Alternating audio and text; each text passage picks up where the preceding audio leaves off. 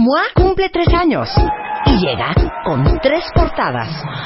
Mis mejores consejos, reflexiones y pensamientos sobre la felicidad, el éxito, el amor y la paz interior. Además, el ABC de todo lo que te puede matar, cómo tolerar la frustración y qué hacer para que tu memoria deje de ser de teflón. Y para que vivas con paz, te decimos cómo trabajar la inteligencia emocional para ser un fregón con todo lo que haces. Revista MOA Abril, 144 páginas llenas de celebración, salud y hartos consejos de Una revista de Marta de Baile. Mario Guerra is in the house. Más bien aceptar. O sea, más bien. Neta, aceptar que necesitas de alguien, güey. Eso es que es les digo la una bronca. cosa, cuentavientes, perdón, todos los que escuchan este programa van a entender muy bien lo que yo les voy a decir. ¿Qué? ¿Qué es que? En el 2017 ya es de oso, o sea, ya es de ignorancia, ¿eh? ¿Qué? Decir, Oh, yo puedo solo. un psicólogo, ¿de qué hablas, güey? Yo no necesito un loquero. Sí. Yo sé Yo puedo- yo puedo perfectamente solo. cómo manejarme. Mira, el primer Eso paso es es aceptar oso. que tengo Sí. algo. Ya eso es una gran ganancia. Les voy a decir otra cosa que es de, de si tienen una pareja así, sí les sugiero que compren unos tenis y salgan corriendo, porque yo sí conozco una pareja que él decidió querer ir a terapia. Ajá. Y ella le dijo, si vas a terapia, te lo juro que me separo de ti. Bueno, ¿Oh? pues a lo mejor ella Claro, sabía le daba de que te cojeaba, que ¿no? alguien le abriera los ojos al Claro. señor. O, al revés, puede pasar Yo con... sí conozco. ¿Por qué te vienes riendo? Yo ¿Porque conozco, yo conozco, pizza? no, yo conozco a, a- al contrario, yo conozco a muchas mujeres que está prohibido por sus parejas hombres Que y ellas vayan, vayan a, terapia, Claro, para que les abran los ojos. Ajá. Sí, hay personas que se esconden, que cuando están en el consultorio suena el teléfono, contestan y dicen, este, sí, es que estoy en una junta. Hay personas que sí dicen, estoy, estoy con, estoy en terapia.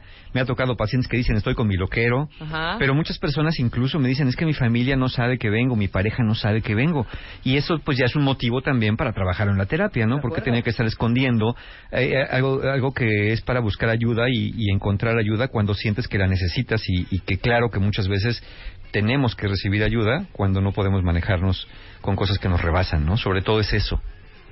A eso nos referimos como, eh, ¿qué, qué estamos hablando de pedir ayuda? Bueno, es solicitar apoyo, consejo o guía para hacer algo o resolver un problema que tenemos que nos desafía, nos asusta o nos rebasa o que francamente no hallamos cómo. Hay muchas personas que dicen, yo ya sé lo que me pasa, lo que no sé es cómo resolver esto que me Claro, pasa. ¿Cómo se opera esto? ¿Cómo, cómo lo hago? Entonces ahí es donde neces- necesitamos nosotros acercarnos con alguien que nos pueda eh, ayudar. Pero aquí hay un problema que efectivamente somos de una cultura donde esta búsqueda de ayuda, por diferentes razones que vamos a ver ahorita, no se da. Hay personas que por ningún motivo asisten en el programa más oscuro o en los patrones más repetitivos, no se atreven, si lo tenemos que decir así como atreverse, no se atreven a buscar ayuda. Ok, les puedo hacer una pregunta, pero corazón en la mano, Sí. la Biblia en la otra y digan la verdad. La taquimecanógrafa aquí de fondo. O sea, si lo quería hacer yo cardíaco, ustedes oyen lo que yo oigo. Sí, sí. Yo, yo oigo esto en mi oído izquierdo. Es que es el teclado y trato, yo trato de- voltear esto. Porque les digo algo, cuentavientes. es muy fuerte cuando uno piensa, les voy a decir qué. Hija, no manches. Por eso volteo esto. Te odio. Ok. ¿Qué? ¿Quién de ustedes, en su almita, con la Biblia en una mano y el corazón en la otra, sabe que necesita ayuda y no la ha pedido? ¿Y por qué? Pero la razón. Y díganme claro, por qué. ¿Y por qué? Y díganme por Exacto. qué. Neta. No importa si es ayuda de me urge ir a Alcohólicos Anónimos, me urge ir a un terapeuta, me urge ir a un lugar con un nutriólogo Sí, para sí, bajar sí. de peso. Sí, sí, a confesarme, me lo que ir, sea. Claro, me urge ir con un padre, me urge lo que sea. Exacto. ¿Por qué no piden una ayuda? ¿Por qué no piden ayuda? Mira, hay una, una causa que es la más común, que se llama creencias introyectadas. Es decir, hay, hay creencias que nos fueron transmitiendo, consciente o inconscientemente, a veces desde la infancia, y que se componen de frases como esta. Eh, pedir ayuda es de débiles. Ajá. ¿no? Porque si, Claro. dicen, si tú eres fuerte y tú eres una persona inteligente, ¿no? Muchos, muchos padres enseñaron eso en la infancia, ¿eh? Si eres una persona inteligente, tú tienes que resolver tus problemas por ti mismo. No necesitas a nadie que te venga a decir lo que tienes que hacer. Exacto. Eh, eh, no confíes en nadie, esa es otra creencia. ¿no? No confíes en nadie, no les cuentes a nadie tus problemas. Este güey que te va a venir a decir si ni te conoce. Y además, eh, me encanta lo que, cómo nos achacan, y, y tienes razón en, en cierta medida. ¿Para qué vas al terapeuta si los terapeutas están más locos que uno? Exacto. Y cuando dices, bueno, pues sí, tenemos problemas también como todos y también buscamos ayuda y yo tengo mi propio terapeuta y tampoco sean tan de fiar de un terapeuta que no tenga su propio terapeuta, porque o, o tenemos alguien que nos supervisa la terapia o alguien que también a nosotros nos ve. Sería muy lógico estar eh, recomendando vayan a buscar ayuda cuando uno la busca, ¿no? Entonces yo también tengo mi terapeuta que a su vez tiene su terapeuta, que a su vez tiene su terapeuta y entre supervisión y entre eh, terapia, bueno, tenemos estas estas ayudas. Entonces la creencia a los problemas personales no se le cuenta a nadie, o estos mandatos parentales que te dijeron ya directamente, como por ejemplo, tú eres el mayor, y como eres el mayor, ahora o eres el hombrecito de la casa, ahora eres la mujercita de la casa, y tú tienes que cuidar a tus hermanos, porque tú tienes que ser el ejemplo, porque tú no te puedes doblar, porque tú no puedes venirme ahora con eso, porque tú me tienes que ayudar. Tú eres el fuerte de la familia. O a lo mejor no te lo dijeron y lo oíste de tus padres. Frases como yo soy el pilar de la familia y no me puedo doblar. Qué horror. Y entonces personas que fueron creciendo con esta idea de que tenían que ser fuertes, que a lo mejor nunca se los dijeron así, nunca les heredaron a los hermanos o nunca les heredaron una, una función definida en la familia, pero por ser el mayor o la mayor, por ser a lo mejor el que estaba más cercano, el más parecido al papá o a la mamá, o seguir estos ejemplos, fueron desarrollándolo por una cosa que se llama modelaje y observación. Modelaje y observación de conductas de sacrificio, de, de padres excesivamente proactivos o de supuesta fortaleza, que muchas personas que dicen tener una supuesta fortaleza interior y que no necesitan nada de nadie, son personas que lo que hacen es sentir una gran vulnerabilidad interior y por lo tanto tienen que defenderse con espesas armaduras, con grandes armaduras a veces de supresión emocional. Dicen los cuentavientes. Dicen los cuentavientes que dicen. No es cierto. Dicen los cuentavientes. Yo acepto que necesito ayuda y no he pedido porque ni siquiera sé por dónde empezar. Eh, Ok, Esa bien, es una. buena. Otra más dice, yo no, bueno, varios dicen que no han pedido ayuda porque no tienen el dinero para ir a terapia. Ah, esa es otra. Mira, me quedo con esas dos ahorita rápido y contesto. ¿Dónde buscando un terapeuta? Bueno, obviamente el problema es de un terapeuta. Si tienes un problema legal, ¿qué haces? Buscas un abogado. Claro. Si tienes un problema médico, ¿qué haces? Pues buscas un médico. Si es del estómago, buscas un gastroenterólogo. Si es de la piel, buscas un dermatólogo. Ajá. Bueno, ¿por dónde empezamos? Bueno, si, si es un problema de algo que no puedo resolver, voy a buscar un psicoterapeuta. Voy a buscar un coach si es un problema laboral. O un Claro. coach de vida si es un problema más personal. O un psicoterapeuta si es un problema que no sé resolver. Claro. De temperamento, carácter, explosividad, en fin. De hecho, por ahí empiezas, Fer.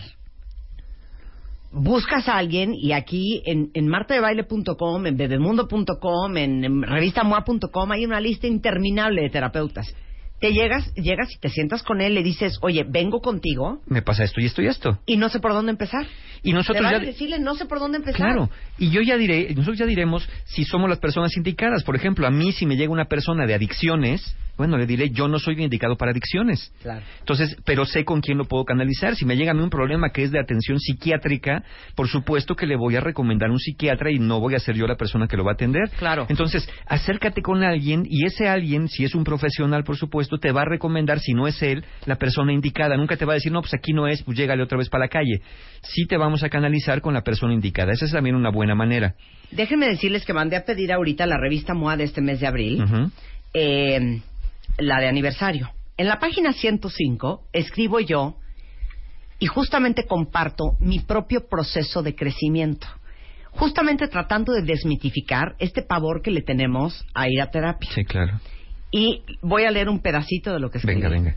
Porque luego dicen, es que qué sabia. No, no, no, no nací así, ¿eh? O sea, llevo chambeándole muchos años Sí. de mi vida. Abrir mis sentimientos y compartir mis emociones nunca se me complicó, porque todos en mi familia somos muy verbales, articulados, abiertos, y si es necesario a gritos, pues a gritos nos comunicamos. No hay tabús y por eso yo no los tengo. Empecé a ir a terapia cuando tenía 16 años. Mi mamá estaba preocupada por el impacto que había tenido su divorcio en sus hijos. Ahí empezó una peregrinación de terapeuta tras terapeuta. Algunos me duraron dos años, otros tres, otros uno y a otros de plano nunca volví. Pero 24 años de pasar por dos puntos.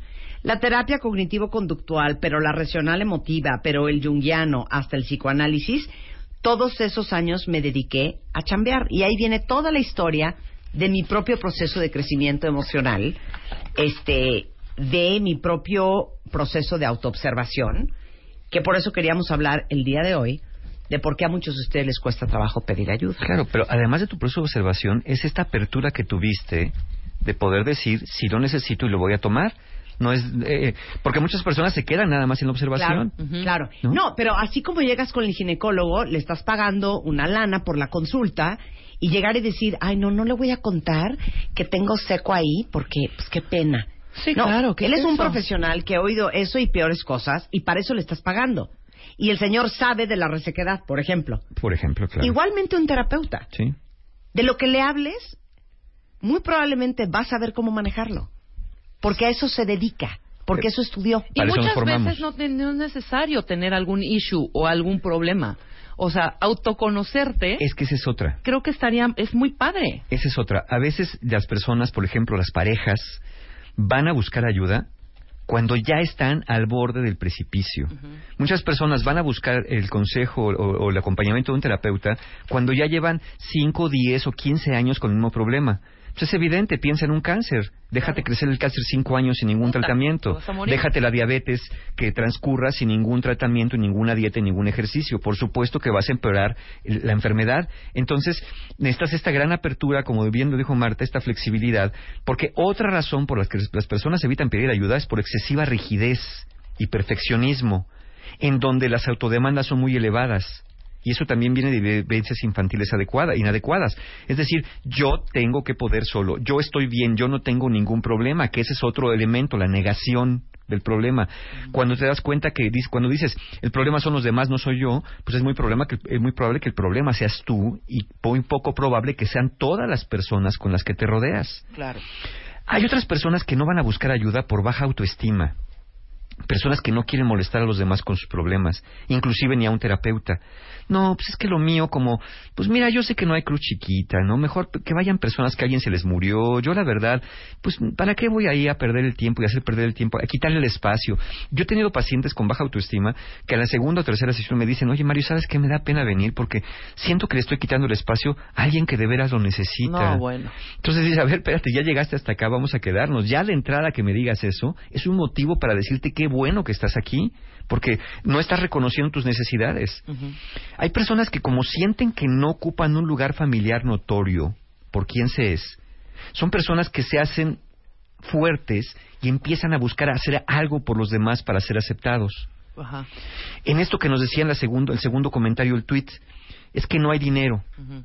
Muchas personas también, en esta baja autoestima, ven el bienestar personal como un gasto. Y no, no quieren invertir. Y no quieren invertir en un libro, en un proceso terapéutico o en alguna otra propuesta de trabajo personal, porque dicen, yo no tengo para gastar en esto. Pero si hiciéramos un presupuesto de lo que se gasta, y a veces se gasta en mantener un problema, como una adicción, como gastas en, en- en mantener amigos cuando les pagas otras cosas que, que- que no te corresponde a ti pagar, gastas cuando te pasas tomando pastillas para dormir que tendrías que haber tomado y nadie te receta, nadie te recetó, gastas años y días de tu vida en un problema que no puedes resolver, en relaciones insatisfactorias, manteniendo eh, hijos que no querías tener, parejas que no, no, no, no estabas a gusto con ellas, o incluso tú mismo manteniendo, como dije, pues algunas otras cosas y adicciones que no tenías que haber desarrollado.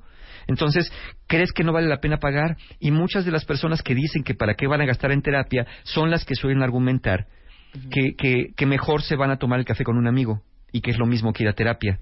Y esto se llama hacerlo de manera indirecta, pedir la ayuda de manera indirecta.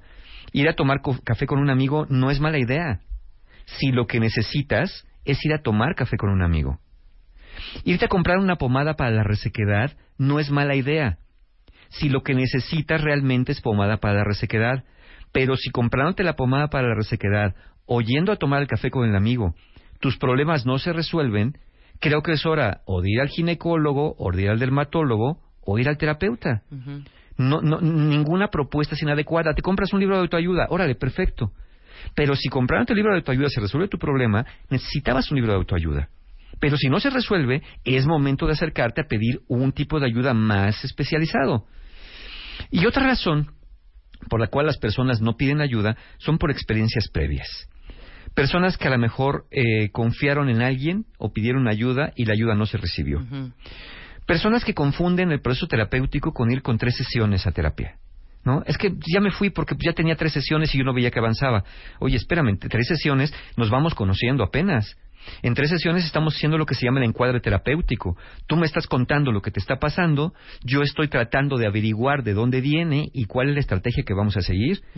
Generalmente en tres sesiones es cuando justamente se establece, se establece esta alianza terapéutica y es cuando decimos para dónde va la cosa. Pero el 70% de las personas abandona la terapia alrededor de la tercera sesión justo por esta información y que no nos dicen, ¿no? Eh, no nos dicen las expectativas, lo tratamos de ser claros, pero hay personas que dicen, oye, yo para la tercera ya quiero estar bien, pues te decimos, entonces así no es el proceso, ¿no? El proceso no es a la tercera ni es a la cuarta, sí podemos darte una cierta guía de por dónde vamos a ir, pero, pero no podríamos garantizar un resultado milagroso. Los milagros se van a buscar, pues, eh, con los santos, ¿no? No con los terapeutas. Entonces, hay personas que dicen, mira, yo la verdad no confío, yo no me voy a confiar de nadie, y concluyes que es menos doloroso tratar de resolverlo todo por uno mismo que buscar ayuda y no encontrarla. Paren ahí, paren ahí. Regresamos después del corte, no se vayan.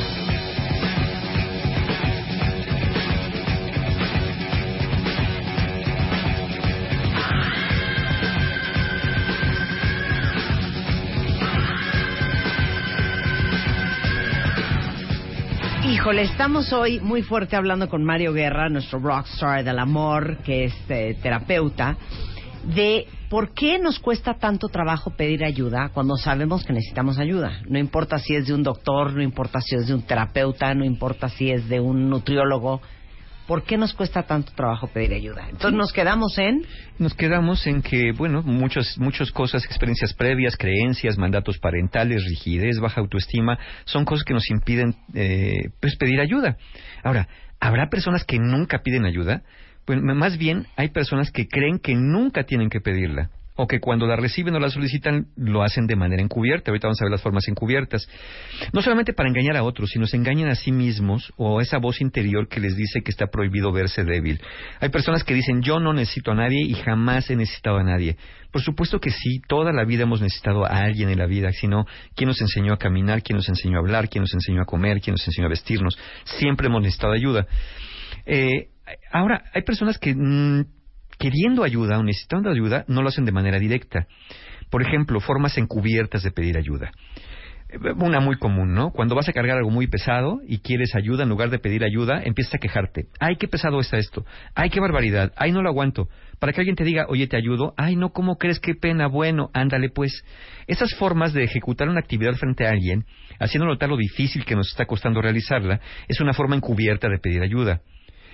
Hay otra forma encubierta. Personas que siempre ayudan a otros.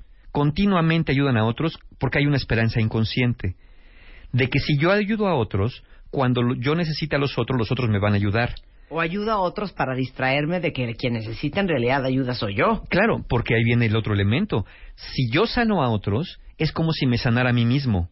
Si soy bueno con otros, me irá bien en la vida. Es este famoso mito de Quirón, el sanador herido, ¿no? El mito, mito este, griego, donde este personaje Quirón iba sanando a unas personas enfermas con la esperanza de alguna vez, de alguna vez sanarse de la herida que, que Zeus le había puesto por ahí en algún momento. Entonces, eh, estas formas encubiertas, ayudar para que te ayuden o ayudar porque creyendo que así vas a sanar, ¿no? Eh, contar el problema a un amigo es una forma encubierta también de pedir ayuda porque cuentas el problema con la esperanza que ese amigo te dé un consejo, pero pues como tú no tienes retraso mental, evidentemente el amigo te va a decir algo que tú ya sabes, pero que no te atreves a hacer. Que aquí viene muy de la mano con un tuit que nos ponen por acá, que alguien dice, me dan miedo las nuevas cosas que descubriré y que me digan que tengo que dejar cosas que no quiero. Eh, sí, claro que vas a descubrir cosas. Pero entonces, ¿qué es más infantilizado? ¿Taparte los ojos como niño y decir, no estoy y no tengo ningún problema? ¿O enfrentarte a los problemas que tienes, por más que no te gusten, por doloroso que pueda ser, y darte cuenta que en esa relación que estás, que esa infancia que tuviste, que este problema que estás teniendo recurrentemente, hay un elemento que, si bien es doloroso porque viene de afuera, también hay una complicidad interior cuando tú estás manteniendo el problema al resistirte a pedir ayuda por ese miedo que tienes a que no cambiar las cosas que quieres tener. Una persona dice aquí yo busqué terapeuta, cita lista y al final la cancelé. No sé qué me dio y ya no querer ir. Este mismo temor de qué miedo me da descubrir lo que hay dentro de mí. Pero es como echar la mugre abajo del tapete o es como tener una enfermedad grave y no ir al doctor. ¿Cuántas personas no dicen, oye, ¿cómo sigues? No, hombre, es que traigo ese dolor en los riñones otra vez. Oye, qué barbaridad. ¿Por qué no vas al doctor? No, hombre, ¿cómo crees? ¿Por qué no? No sé que me diga que tengo algo. Ah, bueno, entonces como si no ir al doctor y que no te digan que tienes algo, milagrosamente te va a curar la enfermedad. Al contrario, la va a hacer más grave todavía. Entonces, es mejor la forma directa en lugar de la encubierta. Es mejor, sí, como dije, si ya leíste un libro, si ya escuchaste el tema, y eso no es, ve a buscar ayuda. Hay personas que se meten a buscar respuestas por Internet desde medicinas, tratamientos, eh, embrujos, exorcismos y, y, y, procesos terapéuticos, creyendo que ahí van a encontrar la respuesta. Y aquí hay un problema que, con el Internet. El Internet es como en botica hay de todo. Hay cosas muy valiosas si sabes buscar y cosas verdaderamente fraudulentas que no tienen ningún sustento, que pueden ser muy populares, pero que no te van a ayudar de manera eficiente porque no están sustentadas en algo. Y aquí hay una persona que también nos dice, ¿no? También alerten de los pseudoterapeutas, gente que es de cualquier carrera que toma un curso y da terapias. Efectivamente. ¿Por qué no? Miren, si van al doctor, si van al, al, al, dermatólogo, si van al, al terapeuta, si van con quien vayan, de lo primero que tienen que hacer es preguntar a la persona, oye, ¿qué estudiaste? A mí sí me gustaría ver tu título y tu cédula profesional. Y si cualquier profesional que vayan a ver, sea abogado, sea bombero o sea lo que sea, se resiste a enseñarles el documento que avale los estudios que dice que está sosteniendo, creo que no es la persona indicada con la que tendríamos que estar. Porque finalmente, pues queremos estar en las manos de alguien que cuando menos tenga una formación eh, adecuada para lo que estamos viendo. Entonces, eh, sí podríamos nosotros pedir este, este tipo de información y no un, un, profesional serio no va a ofenderse por eso. Claro. Ahora, ¿cuál es el problema de pedir ayuda encubierta, de no ser directos? Que no siempre hay respuesta a tu medida, que no siempre lo que sucede según tu lógica es como debería de suceder, que tomas las opiniones como consejos y te metes en peores líos, porque, porque quien te aconseja te puede querer mucho un amigo, un familiar, un compañero de trabajo, pero la pregunta es si tienen las competencias necesarias para hacerlo. Y recuerden, cuentavientes, que experiencia no siempre es igual a competencia. La experiencia te puede llevar a una experiencia muy personal de alguien que dice, mira, yo me he divorciado cuatro veces, te voy a decir cómo le vas a hacer. Pero bueno, ya de que te has divorciado cuatro veces, creo que lo que me puedes hablar es tu experiencia del divorcio. Pero ¿qué competencias tienes tú para hablar de eso? De, del comportamiento humano, de la conducta humana, más allá de tus múltiples eh, experiencias de, de, de, vida con otras personas. Entonces, y, y el tiempo para resolver el problema también, ¿no? Si lo haces indirecto, el tiempo puede ser mucho más largo que si pides ayuda de manera directa. Claro. ¿Cuánto tiempo le vas a invertir? ¿No? ¿Cuál es el problema de no pedir ayuda? Y aquí sí quiero que hagamos un pequeño ejercicio, cuentavientes. Eh, es muy fácil. Tomen una pluma, un lápiz y una hoja de papel. Y si A no ver. tienen una hoja limpia, una hoja blanca por el otro lado. A ver, va. Nada más para que midan cuál puede ser el impacto de no pedir ayuda en sus vidas. A ver. Dibujen una línea horizontal de más o menos unos 10 centímetros si quieren. Listo. Listo. En el lado izquierdo, anoten la fecha de su nacimiento. Ujú. En el otro extremo, donde termina la línea, anoten la fecha en la que creen que van a morir. Ay. El año. ¿El año? El año, más o menos, calculen. Sí, miren, para que no se sientan mal, piensen que van a vivir 100 años, órale, si quieren. No, Pues ya ven que luego hay gente que dice, no, pero es que si lo digo se va a cumplir. no, sí, seamos sí, claro. objetivos, seamos objetivos. Sí, seamos objetivos, más o menos. Sumamos. No, 90 años, ¿no? 93, ¿no? Échenle, póngale el año, déjenle una sumita y póngale el año al final de la línea, el año en que creen que van a morir. Ok, ¿Ya está? ya. Ahora, calculen más o menos ahí en dónde está el 2017 y pongan una raya. Ok, Calculen dónde está el 2017. ok. ¿Ya está? Ya. Muy bien. Ahora, fíjense bien. El espacio que está entre 2017 y el año que creen que van a morir es el tiempo de vida que les queda. ¿Les parece mucho? No, vean la línea. Vean la línea. No, a mí no se me parece muchísimo. ¿Les parece mucho el tiempo que les ¿Dónde lo queda de vida? Pues, ¿Como la mitad? Sí, Yo también, hija. Es- no es nada. no es nada, ok. No Nos- es nada. les queda poco tiempo. Ahora, es háganse esta pregunta.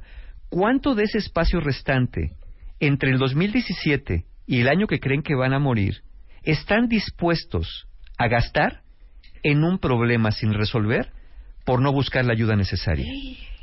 No, bueno. ¿Cuánto de ese espacio que les queda ¿Qué nos gusta? ¿Cinco? están dispuestos? No sé, pues cada quien, ¿no? Este, ¿Cuándo creen que van a buscar ayuda? En el 2020, pues quítenle cinco, quítenle ahí tres añitos, ¿no? Cada, sí, cada, acá. cada mes o cada año que pasa de su vida es un fragmento que le van restando a su vida útil y si sienten que les queda mucho, este ejercicio visual les ayuda más a entender cuánto tiempo les queda de vida realmente, porque lo que ya está atrás de la línea del 2017 Sí, claro, ya lo vivieron. está- ya No, no, no, pero lo que tú quieres decir es, más bien cuando vean ese espacio que queda entre el 2017, el año que se quieren morir, Es el tiempo que les queda de vida. es el, el tiempo que les queda continuar mentando madres ¿Cuánto le van a invertir? por lo que pasó entre el año que nacieron Sí, y hoy. claro. Sí. Viviendo Entonces, hundido. ¿Cuánto tiempo le quieren invertir para que esos 30, 40, 50 años que les quede de vida la pasen bomba? Ahora- Porque tú lo has dicho 20 veces. El que no hace nada pierde el derecho a quejarse. quejarse. Ahora, piensen en algo, ¿eh? Si ven esa línea, los primeros 10 o 15 años de su vida nos la pasamos comiendo los mocos, básicamente, ¿no? Yendo a la escuela, eh, jugando, perdiendo el tiempo de alguna manera no muy emocionalmente productiva desde la infancia, donde, bueno, pues éramos niños y estábamos allá. Ahora, de esta edad, imagínense, es el tiempo que les queda, y si ahorita tienen 45 años, pues a lo mejor piensan que les van a quedar otros 45, órale, pero ¿cuántos de esos 45 son realmente años que donde pueden ustedes invertir para hacer cambios importantes en su vida? ¿A los 90? ¿A los 85? ¿Qué están esperando que suceda? Cuando tengan 80 voy a, voy a buscar ayuda, voy a buscar un terapeuta, que no está mal, pero ¿cuánto tiempo vas a poder disfrutar si un proceso terapéutico, vamos a imaginar que te lleva 5 o 6 años, ¿a qué edad vas a llegar Claro. tú a resolver ese problema? Entonces, el No, bueno, momento... ¿Quieren que les diga otra cosa del estilo de la tuya, pero en otro sentido? A ver. Todos los que no están contentos con su cuerpo, todos los que siguen sin bajar la panza, siguen sin hacer la dieta, siguen sin hacer el ejercicio, Ajá. sin hacer lo que uno sabe lo que tiene que hacer para estar lo mejor que uno puede estar con su físico. Nada más piensen esto, ¿eh? Estos son básicamente los últimos años que uno tiene para verte espectacular. Por ejemplo. Hija, Sí. Rebeca, Sí. te lo digo en serio, hija. O sea que, ¿te vas a poner las pilas a los 62? Sí. Si uno no está guapísima ahorita, a los 40, a los 30, a los 50, pues entonces, ¿cuándo? ¿A los 80? Exacto. Está cañón. Y el problema de no pedir ayuda es uno, que dejas que el problema se haga más grande o más complejo. Dos, que te aíslas cada vez más de las personas a las que le importas. ¿Por qué? Porque o no permites que te ayuden o desprecias sus consejos de buscar ayuda.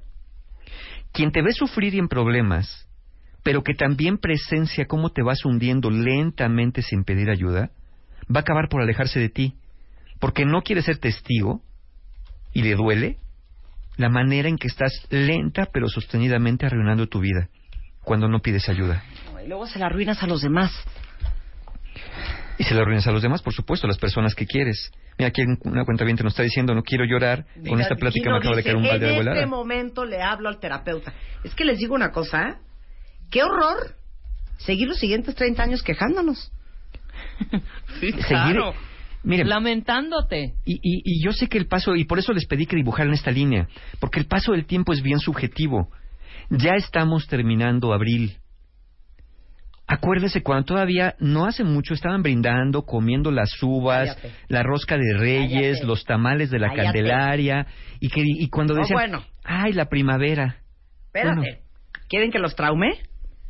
¿Cuántos de ustedes no tienen a una mamá que después de llevar 40 años divorciada, separada o viuda de su papá, hasta la fecha, sigue mentando madres y sigue diciendo porque tu papá Me hizo. o porque es que tu padre, porque cuando tu papá se fue y ya pasaron 40 años de su vida y sigue atorada en porque tu papá Y, y, y cómo y cansa. se le fue la vida. y cómo frustra a los hijos no saber cómo ayudar a esa mamá, porque esa mamá se niega a buscar ayuda. Claro. Porque dice que no lo necesita. Claro. Porque el que tenía que haber ido a terapia era el baquetón de tu padre. Exacto. Él sí tenía que haber ido a exacto, terapia. claro. Yo, yo fui nomás fue la víctima. Pero acuérdense, cuentavientes, cuando su mamá les diga, no importa qué edad tenga, tu papá esto, tu papá lo otro, o al revés, su papá les hable mal de su mamá, acuérdense, ya lo hablamos en un programa. Tú dile, mira, habla de tu marido. De mi papá, me encargo yo. Pues sí. Ouch, ouch, ouch. Porque tú puedes hablar de tu marido lo que quieras. De mi papá, Un yo día- me un encargaré. día- Un día, deberíamos de hablar de eso porque es una cosa bizarrísima. ¿De qué? ¿De qué? Pues tu mamá hablándote pestes de tu papá o tu papá hablándote pestes de tu mamá. Nada más que se les olvida un pequeño detalle. Que quienes lo escogieron fueron ellos. Uno, Y ni sí. los escogiste tú. Y dos, sus hijos no pudieron escogerlos y es el Claro. que tienen. Claro. y ellos tienen que encargarse de llevar esa relación con ellos de la manera que puedan llevarla sin el agregado cultural que es este tipo de, de frasecitas que no nos van ayudando a llevar una buena relación con alguien, ¿no? Mira, dice Ruth, yo a mi mamá le puse un alto. Le dije, ese hombre tuyo no es el mío. Sí, claro. O sea, tu marido no es mi papá. Exacto. No, tu marido sí, Sí, no sí. es mi papá. No. Sí, o sea, Sí, que tu marido que no, no es es mi marido, mismo, pues claro. claro, pero que no es la misma persona. Sí, no es la misma persona. Como lo vive una esposa, Claro, no es claro. como lo vive un hijo. Sí, sí, sí. Habla mal, habla mal de tu marido. Perdón, pero a ¿cuántos mi de papá ustedes no en tenían paz. papás que eran unos perros y sus mamás o sus papás? bueno, mi esposa dorada. Sí, Tú exacto. decías, ¿de qué me hablas? Mi mamá es una perra. ¿No? Bueno, ok. Bueno, ¿qué Eso hacemos a entonces? tema para otro día. Ya, viene el Día de las Madres. Sí, ahorita ya podemos enchilé, también. podemos agarrarnos de ahí de Sí, que viene el Día de las Madres. exacto. ¿Qué hacemos entonces? Bueno, recordar varias cosas, cuentavientes. Primero, como lo dije hace rato, recordar que siempre hemos necesitado y recibido ayuda para caminar, para hablar, para comer, para vestirnos, para aprender a escribir, a leer, a lo que sea. Toda la vida hemos necesitado ayuda. Y de niños no nos da pena pedirla, ¿eh? De niños podíamos decir, ¿me ayudas? ¿Me cargas? ¿Me subes? ¿Me bajas? ¿Me pasas? ¿Me das? ¿En qué momento de adultos se nos empezó a torcer esto y dejamos de pedir aquello que necesitamos? Después, recordar que se necesita una gran fortaleza interior para asumir nuestra vulnerabilidad humana y buscar y aceptar ayuda en momentos de dificultad. Contrario a lo que les han dicho, y recuerden que no siempre el sentido común sería algo muy útil. Contrario a lo que nos han enseñado, buscar ayuda es de fuertes. No buscar ayuda es reflejo de una gran debilidad interior, de un gran miedo interior, como ya lo dijeron algunos cuentadientes, del miedo a descubrir aquello que no quiero ver y que prefiero vivir con los ojos cerrados, prefiero vivir este infierno que estoy viviendo de vida antes que darme cuenta que yo he contribuido a mantenerlo. A lo mejor yo no lo inicié, pero bien que lo he sostenido por negarme y resistirme a dejar que la vida fluya como tenga que fluir. Pedir, ayuda es un signo de que te importas y te valoras a ti mismo a ti misma. Es reconocer que necesitas la ayuda que mereces para estar bien. Pero también recuerden que es importante, y lo acabamos de decir, que es importante ser selectivo al momento de pedir ayuda. Necesitas, uno, alguien con la disponibilidad necesaria. No alguien que cuando le quieras hablar de tus problemas se dé la media vuelta o te cambie el tema. Y que cuando esa persona quiera hablarte de los problemas, ahí sí te pida que estés disponible. Necesitas alguien con las competencias necesarias, insisto, para el tipo de problema que tienes. Si es legal, un abogado, si es clínico, un médico, si es mental, un psicólogo, si es de psiquiatra, pues un psiquiatra. Y también necesitas alguien que en el pasado no haya demostrado que no es fiable. Es decir, no una persona que te deje, no aquel ex, es que mi ex es mi mejor amigo. Pues mira, si el ex es tu mejor amigo, probablemente tengas problemas a, a buscar mejores amigos, ¿no? Porque por alguna razón es el ex y no un mejor amigo simplemente que no tuvo un involucramiento emocional contigo. Las heridas emocionales tienen un problema muy grande. No se ven como las heridas físicas. Y las vamos dejando que se infecten. Y pueden ser tanto o más dañinas que las físicas. Porque las heridas físicas es verdad que te pueden llevar a la muerte. Pero las heridas emocionales te, te llevan a vivir toda una vida de un gran dolor y una gran soledad interior. Y por eso son mucho más difíciles. Piensa en esto, cuentavientes. ¿Qué le aconsejarías a un amigo ante un problema que ni tú ni él tienen la menor idea de cómo resolver?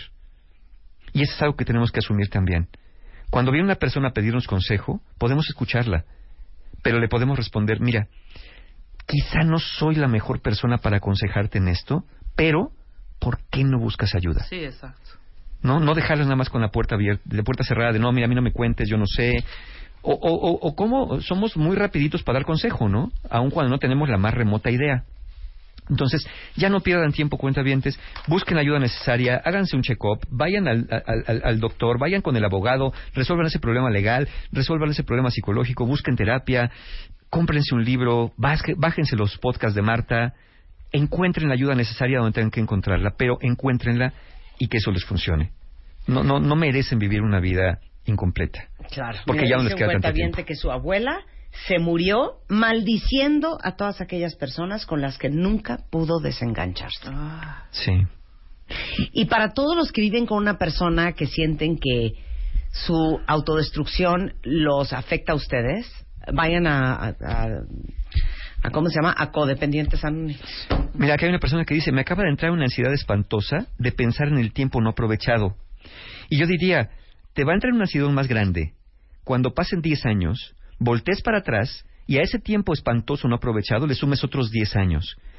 Cada vez que volteamos para atrás, el tiempo vivido es más largo y cada vez que volteamos para adelante, la pared está más cerca.